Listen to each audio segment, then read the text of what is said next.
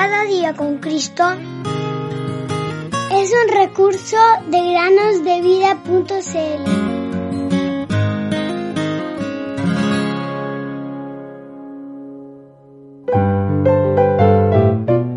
En esto se mostró el amor de Dios para con nosotros, en que Dios envió a su Hijo unigénito al mundo para que vivamos por él. Primera Juan 4:9 Hola queridos niños, muy buenos días, bienvenidos a meditar un día más con nosotros. El día de hoy continuaremos leyendo una carta que un joven recibió de su padre, en la cual le habla del increíble poder de Dios, el cual utilizó, sin que le costara nada, para crear las maravillas que podemos apreciar en la naturaleza. Por la palabra de Jehová fueron hechos los cielos y todo el ejército de ellos por el aliento de su boca. Porque Él dijo, y fue hecho. Él mandó, y existió. Salmo 33, 6 y 9. La carta continúa de la siguiente manera. Hay, querido hijo, un atributo de la naturaleza de Dios más elevado que el de su omnipotencia, y este es su amor. Si la creación no le costó nada, porque solo tuvo que ordenar y todas esas maravillas aparecieron, el rescate de pobres seres como nosotros sí le costó algo. Tuvo que dar a su propio hijo, su hijo unigénito, el que era su delicia de día en día. Proverbios 8:30. No lo escatimó, sino que lo entregó por todos nosotros. Romanos 8:32, Juan 3:16. Dios tomó la ocasión del pecado del hombre para hacer estallar su amor, para manifestarlo en toda su grandeza. Aquí lo conocemos en parte, pero más tarde, cuando estemos en la casa del Padre, conoceremos cómo fuimos conocidos. 1 Corintios 13:12.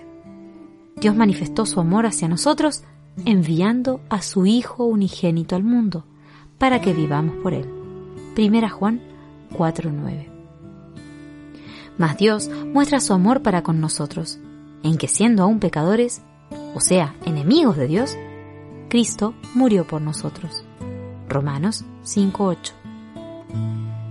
Además, el amor de Dios ha sido derramado en nuestros corazones por el Espíritu Santo que nos fue dado. Romanos 5.5. El precioso resultado es que podemos llamar a Dios nuestro Padre y clamar con el corazón lleno de gratitud, mirad cuál amor nos ha dado el Padre, para que seamos llamados hijos de Dios. Primera Juan 3.1. Y si somos hijos, también herederos, herederos de Dios y coherederos con Cristo. Romanos 8.17. Podemos conocer al Todopoderoso en las maravillas de la creación infinita que el hombre no puede sondear en su inmensidad conocemos la bondad de Dios hacia su criatura. Él hace salir su sol sobre malos y buenos y hace llover sobre justos e injustos. Mateo 5:45. Luego de la caída del hombre, Dios manifestó que Él es amor, ese atributo mucho más maravilloso y profundo de su naturaleza. Génesis 3:15. Ese amor es insondable, y lo entendemos muy débilmente. Pero si nuestro corazón ha probado cuán bueno es el Señor, podremos responderle y decirle con toda sinceridad, Señor, tú conoces todas las cosas, tú sabes que te amo. Teniendo cuidado de agregar, nosotros le amamos a Él porque Él nos amó primero. Primera Juan 4:19. Más alto que el cielo